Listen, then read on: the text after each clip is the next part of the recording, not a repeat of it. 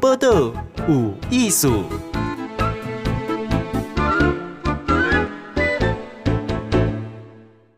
嗨，今日报道有艺术，访问的是 Vivi 林威。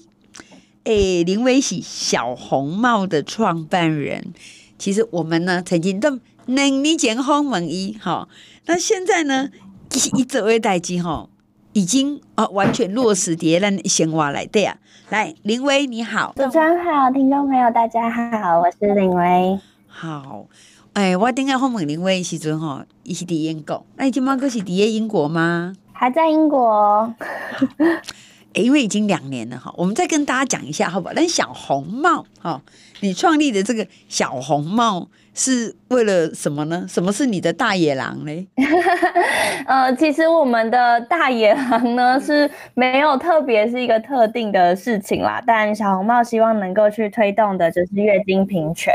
那当然希望能够从台湾出发，无论是让台湾呢真的有月经平权这样子基本人权的保障，也是希望呢全世界各地都有月经平权的发生。然后最后呢，就是希望说月经平权有一天成为了历史。那它成为所有人都已经享有的权利之后，我们就不需要再去大力的推动，再多去讨论了。嗯哼，好，那个大家讲哈，跟所有的阿姨阿伯们解释一下哈。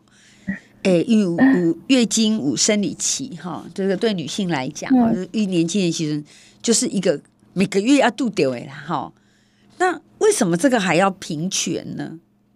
因为第一，男生也不会跟你争，嗯、对不对？好，那第二就是可能就生理期长啊、短啊，会不会痛啊？什么叫做月经平权呢？哇，月经平权呢，它其实包含了非常多不同的议题在里面。嗯、那呃，在闺女应该。大概看我听过，就是月经贫穷，因为新闻比较常报的月经贫穷这个议题哦。那它其实就是指人们因为经济上面的困境，所以他没有办法去取得足够然后正常的生理用品，或者是他没有办法去接触到或是使用到完整的这样子呃，无论是水资源啊，或者是基础的设施，那整体加起来导致说他没有办法有尊严的去处理他的月经。那这整个社会现象，我们叫做月经贫穷。嗯，那月经贫穷呢？呃，除了这个议题以外，在平月经平权里面呢，我们也处理另外一个议题，叫做月经污名。而月经污名指的就是各式各样哦，你许留月经的例子，你觉得，所以它是一件不可以在大庭广众之下讨论啊。阿喜公，你觉得说，哎，它好像月经是很脏的，或是月经呢是不好的东西哦？这种种加起来，其实都会去让人在日常生活当中讨论很多事情的时候有限制。我阿温公，人哈秘密有秘密，秘密长久了，可能就会不快乐。那其实呢，生理女性生下来之后，你没有办法选择的，就有这样子一个生理现象。嗯，啊，那是时间长了，变做这个秘密，都不要都讲的时阵哦，其实就会很多很多的。限制，那更多，比如说制度上面，然后看到讲生理假啊，有无？啊，个有日常公共空间能不能取得生理用品？哦，禁贼禁贼，其实这全部包起来都是我们在月经平权去推动的范围啊，个有教育啊等等，其实都是。哎，Vivi 讲这个就好诶呢，像之前这个较这回的刚刚讲，伊咧讲月经污名啦，哈，我以前较细汉的时候我就听过吼，很多人生理期拢讲啥，你知影无？哎，就讲诶，那个来了，吼，啊，不是讲哎，那个那个来了，已经是已经进化说话了。刚开以前我们听过有许多讲什么拉塞拉桑，就是是脏的意思啊。嗯，来塞，嗯，来塞，哈，啊，就用很多一百个代号，但是就不会说好月经来了。哎，可是我我现在觉得新一代没有，我还懂事的讲，哎，我我不能吃冰的，哇月经来了，我讲的好大声，那整个咖啡店都听到这样。那我心里觉得怪怪的，因为可能我是老一辈，我可能就不晓得他惯性，你就平常心啊。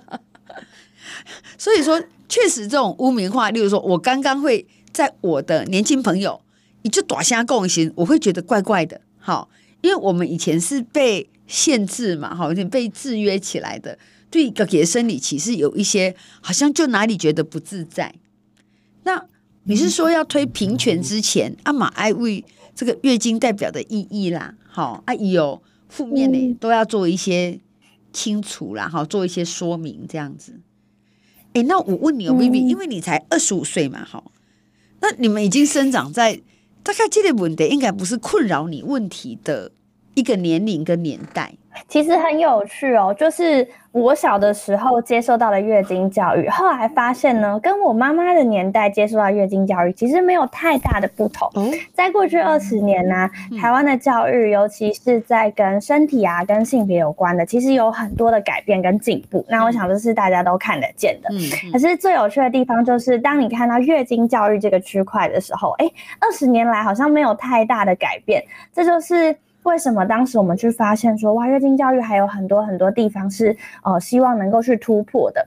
比如说呢，其实我长大的的过程当中呢，只有听过一堂是全班的女生、全校女生都要去大礼堂，然后听厂商来讲一堂月经的课。哦、但其实呢，第一个是哎、嗯、哦对，是厂商，老师根本就没有讲。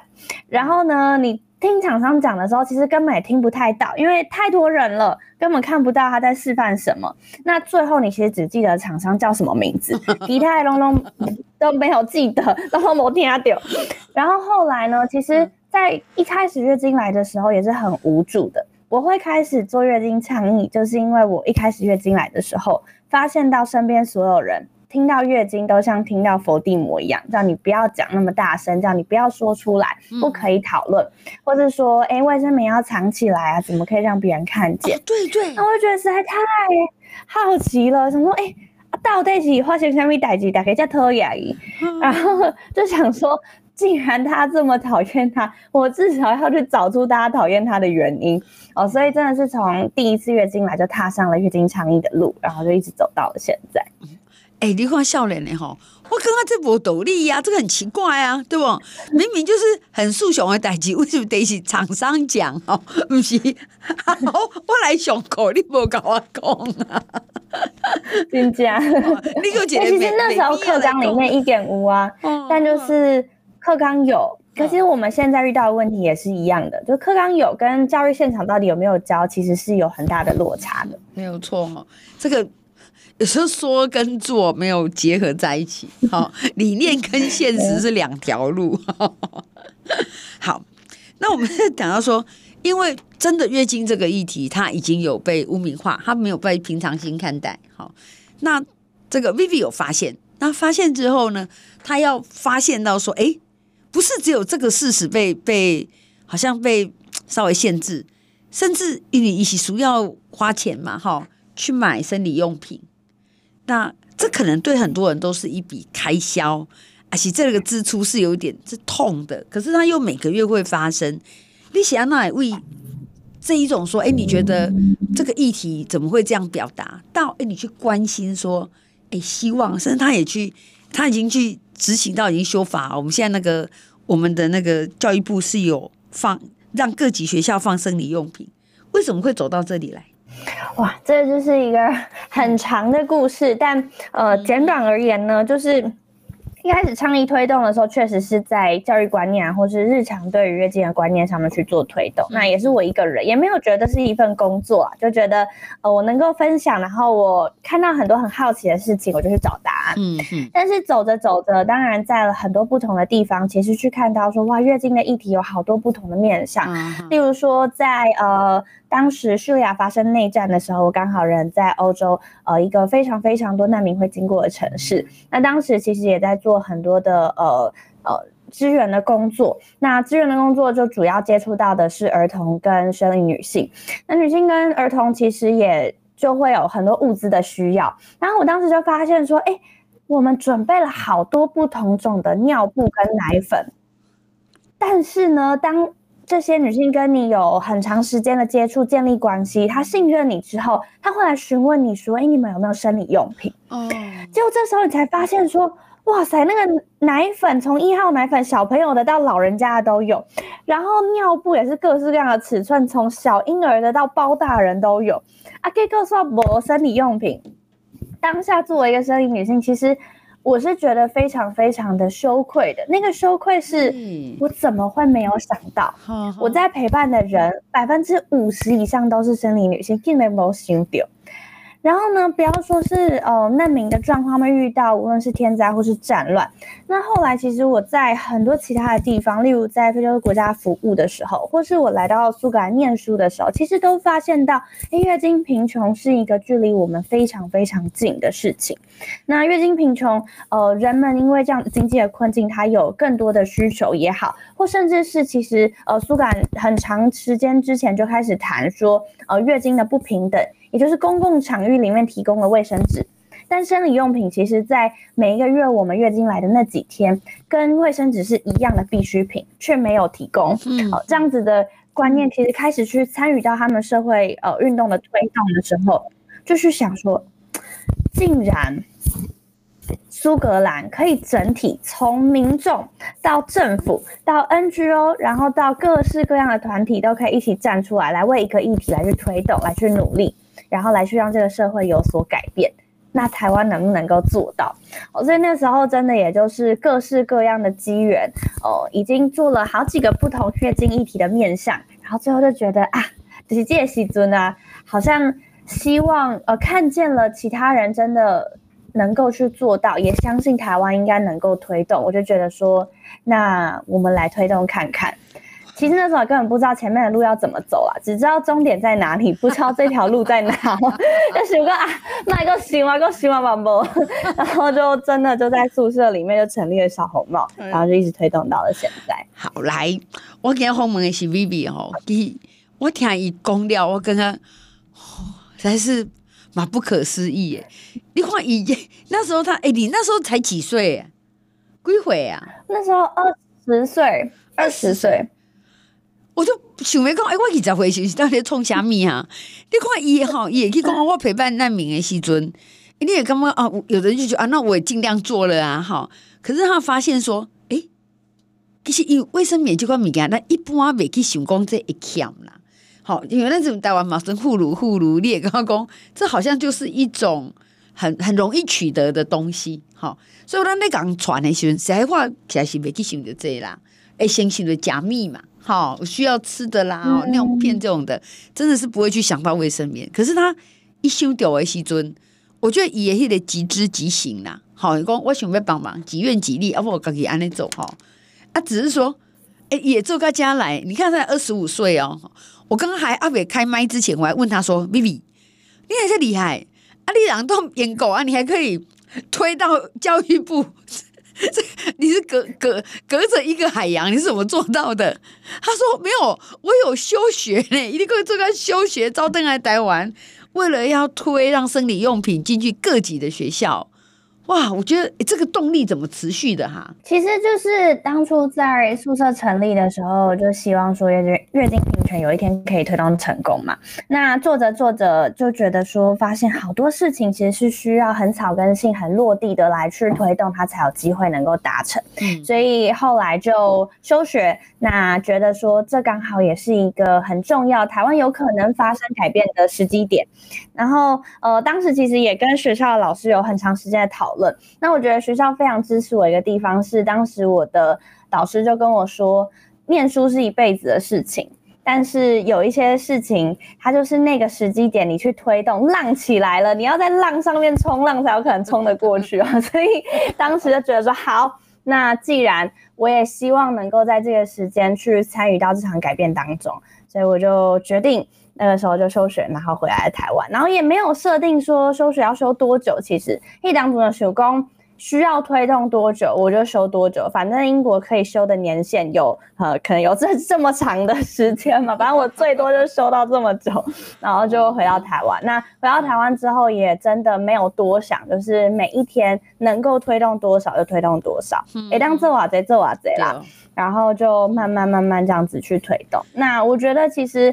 从全世界月经平权的推动程度跟速度来看，台湾真的是得天独厚。然后这其实是来自于台湾的民众在开始看到这个议题之后，整体社会都非常非常支持，那也才能让整个月经议题的无论是各式各样的政策也好，或者是观念上面的推进，其实都有很大程度的改变在很短的时间里。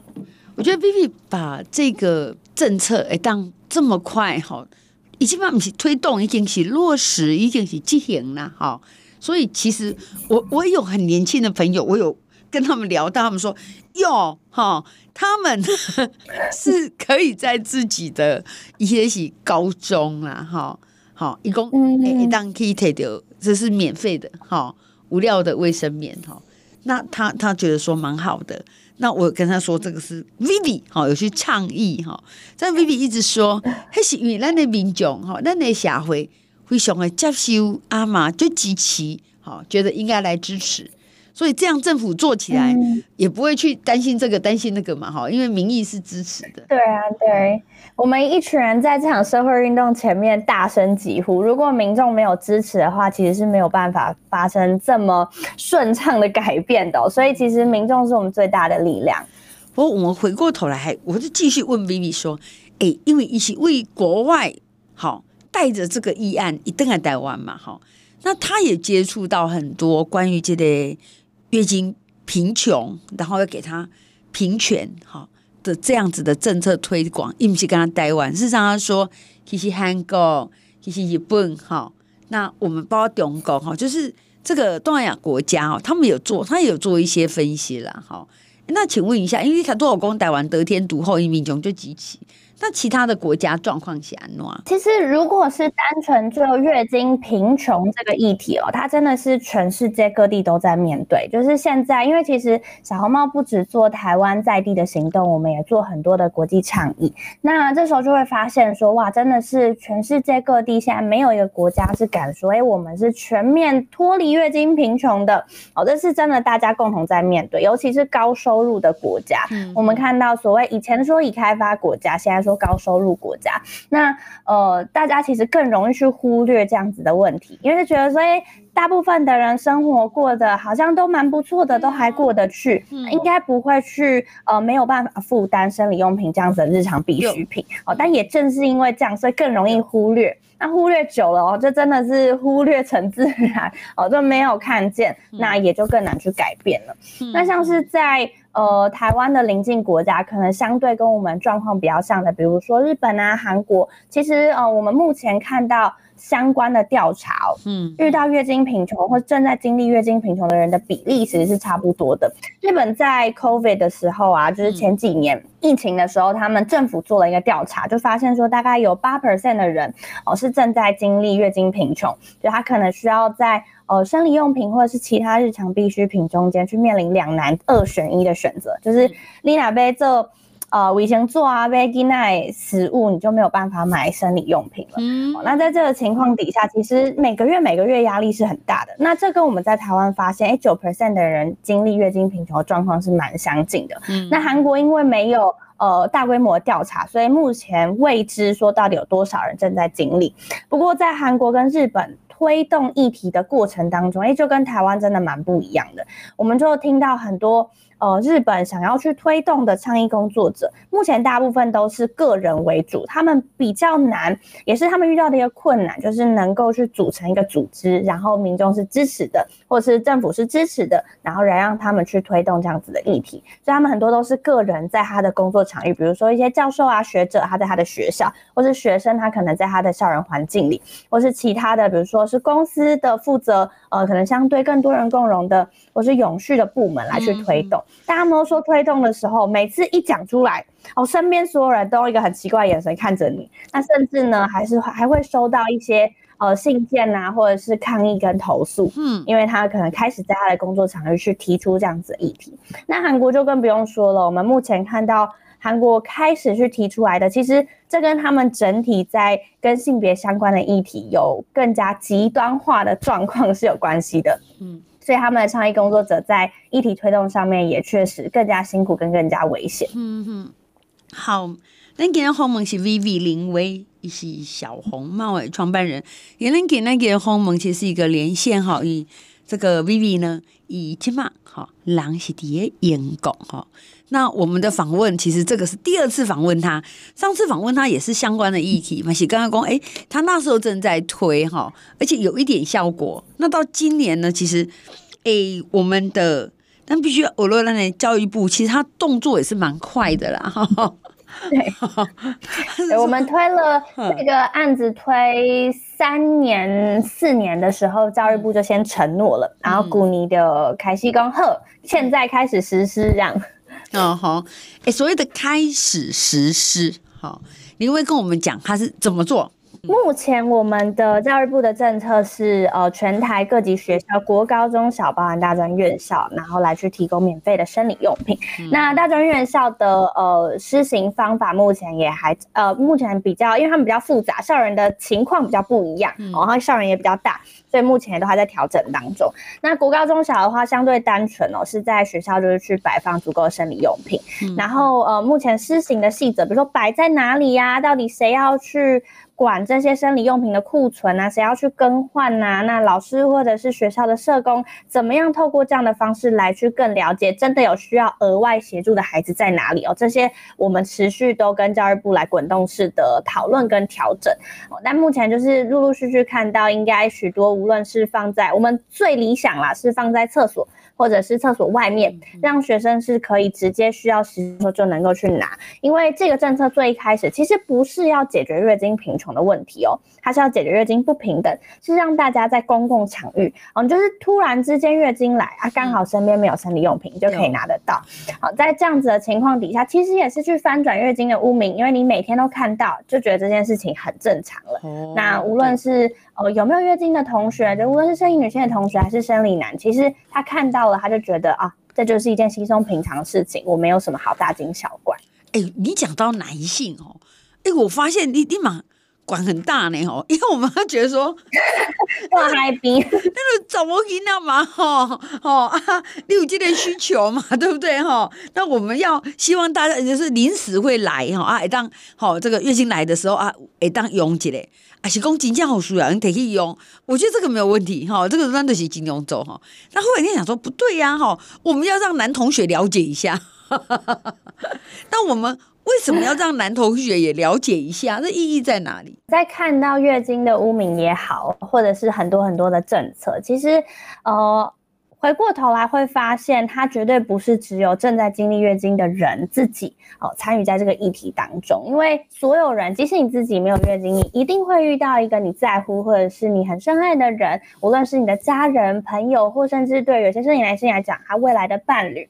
然后，或甚至是他的同事，其实都有人一定是会经历到月经的。嗯，那在这个情况底下，就他不会跟你自己完全没有关联性。然后我们就发现说，诶，如果能够从人最一开始去接触到月经的时候，也就是教育的过程当中，一开始就对月经是有正向的。观念的是完全了解的哦，那后续你说污名啊、跟歧视啊，或者是嘲笑，其实就不会发生了。我们最常遇到就是在学校的时候，那老师就会跟我们说啊，让男生他在走廊上休息，或者是他去图书馆，哦，去图书馆自习，然后不要来参与这堂课。他说怕听到之后就会捉弄同学，或者是嘲笑呃月经来的同学。那后来我们就去做了一个实验啊，我们就说，那如果大家一开始都知道了。就没有什么好觉得奇怪的，那是不是就比较不会有这样子的呃嘲笑产生？嗯，然后后来老师们想一想，觉得好像有机会啊，我们就去实验，就发现真的，因为大家为什么会开始嘲笑？其实就是平常都一起在班上上课，不内拢无代志，结果有一天你就被隔离出去了。那这时候你回来又看到大家脸色都怪怪的，啊、你就会觉得这一定是明后的代志。就一定是一件不好的事情，才会大家一脸尴尬又不敢说。哦，也是因为这样子，所以才更会去嘲笑嘛。那所以后来就发现，如果大家都了解、嗯、啊，这个代志特别好写啊。对哦，哎，Vivi，你在讲的时候，我想到一件事情，我居然真的听过有那个小男生呐，哈，他说，哎，那个月经是不是淡蓝色的？他说为什么是淡蓝色？他说那个宫格啊，那个。东西啊，内容哎，卫生棉的广告都会滴那个淡蓝色的水，有没有滴上去？所以他以为是淡蓝色的。哎，为什么？就像你讲的，真的这个议题这么的需要被被转换吗？我们现在去追溯那个 淡蓝色的议题这件事情的源头，嗯、真的是因为觉得呃月经是不干净的，然后就是过去觉得说月经是不可以被呈现在大众的眼光的，所以去使用了淡蓝色的议题。那这不是只有台湾发生的事情，就是全世界各地的广告都这样。嗯、然后其实一个很大的转捩点就是，呃，在前几年的时候，有一个澳洲的厂商，他就尝试使用了呃红色粘稠的液体来去更真实的呈现月经的状况。对，这个这些广告一出现之后啊，那澳洲的政府。他们很像是 NCC 这样子的角色哦，就当年收到了史上最多的广告投诉，就平常其他的广告都没有同一支广告收到这么多的投诉，那一支广告收到了他们历史上最多的投诉。为什么？家长都打电话去说，我看到这个广告我跟他做噩梦，然后或者是说啊，这个就是非常非常不得体的事情，怎么可以在呃公众的传播媒体上面去让大家看见呢？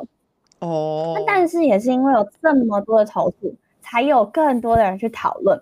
那最后，澳洲当局是采取不开罚的这样的策略，因为他们说，其实这就是真实在呈现一个自然的生理现象。这有什么好罚？那也因为，对啊，对啊，就是，但是因为大家就觉得这是一件很不习惯的事情，然后也确实去看见了月经污名是多么根深蒂固在我们的社会当中，在我们日常的对于社会的观感也好，或是我们的言论当中嘛。对。那所以，呃，也引发了全世界很大的讨论。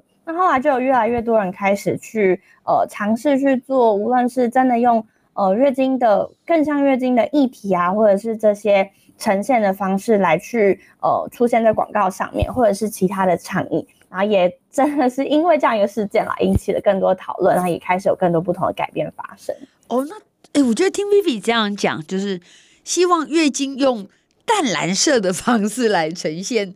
虽然大家都知道它不是，但是安内喜哥哥合乎就是大众啊哈的期待，就是说，哎，其实你这样我觉得比较舒服。你用真实的呈现，反而会引发他打电话去抗议耶哈。但是就是他其实真的都是一个、呃非常纠葛复杂的过程，因为它其实就最一开始是来自于污名的呈现，也真的后续会造成让人们觉得哦，你看。在大众媒体上面，月经是不能被真实呈现，也就代表这是一件要藏起来的事情。对，大家其实真的在呃人们看待生月经这个生理现象的观念里面，就有很多很多的呃复杂的组成跟投入啦。因为 因为这样子的关系，所以造就了后续的结果。没有错。来，我们今天访问是小红帽创办人 Vivi，以金马哥底下演讲哈。那我还有一个问你，就是因为你现在已经有达到。这个阶段就是说，诶，在生理用品、卫生棉已经放到这个中小学哈。开始做了，那你下一步要做什么？哇，那其实政策开始才是，就是当然是一个重要的里程碑，但对我们来说是月经平权运动的一小步而已。嗯、然后这不是我说的而已，这是全世界各地其实在推动月经平权政策的时候，都会很特别去强调，跟也其实也是遇到一个很大的挑战，就很多人会觉得，哎，政策开始了，或是其实有时候我们也很担心，政府会觉得政策开始了啊，那我们事情就结束了，大家就是回家洗洗睡，拜。然后可是呢，我们就会发现说，政策开始其实真的也才是一小步，因为到底怎么样子去落实，能不能够长期落实，落实之后能不能够真的解决到问题，其实都是我们还需要去呃推动的跟持续监督的地方。尤其目前其实只有各级学校。有提供免费的生理用品，那包含我们看到月经贫穷需要额外协助的同学，有没有办法能够去取得这样子的资源？我们的社服体系有没有跟上？社会安全网里面是不是真的有去考量到月经相关的议题？这其实都还是未知数，也都还是我们还在推动的地方。那就更不要说在职场工作上面，当你离开校园之后。在职场工作上面，在台湾的其他公共场域里面，有没有这样子观念翻转？真的翻转完成了？那有没有这样子的呃公共建设能够去搭配上？其实也都是还需要推动的地方哦。所以 呃，世界银行前几年就特别去很认真的跟大家提醒一件事情，就是说。想要解决月经贫穷的问题，绝对不是提供免费的生理用品就能够去解决的，还有很大一步要走，比如说教育的搭配啊、观念的翻转啊等等。这也是为什么我们哎，好像政策推动了，应该要是一个很大的，就是松了一口气，放下一颗大石。但是我们日常的工作完全没有减少，因为还有太多的事情要推动。好，我们今天很谢谢 Vivi 林威，好小红帽创办人。哎，真的，哎，你看那台湾囡仔还这么小，哎，公小不好意思啊，哈，这么年轻，然后他还有 这么多事要做啊，哈。谢谢你接受访问，妈妈就好你，你心里想的都做得到。谢谢金贤，谢谢听众朋友，好，谢谢。播客无艺术，上精彩内容，The Spotify、Google Podcast、Go Apple Podcasts，拢听得到哦。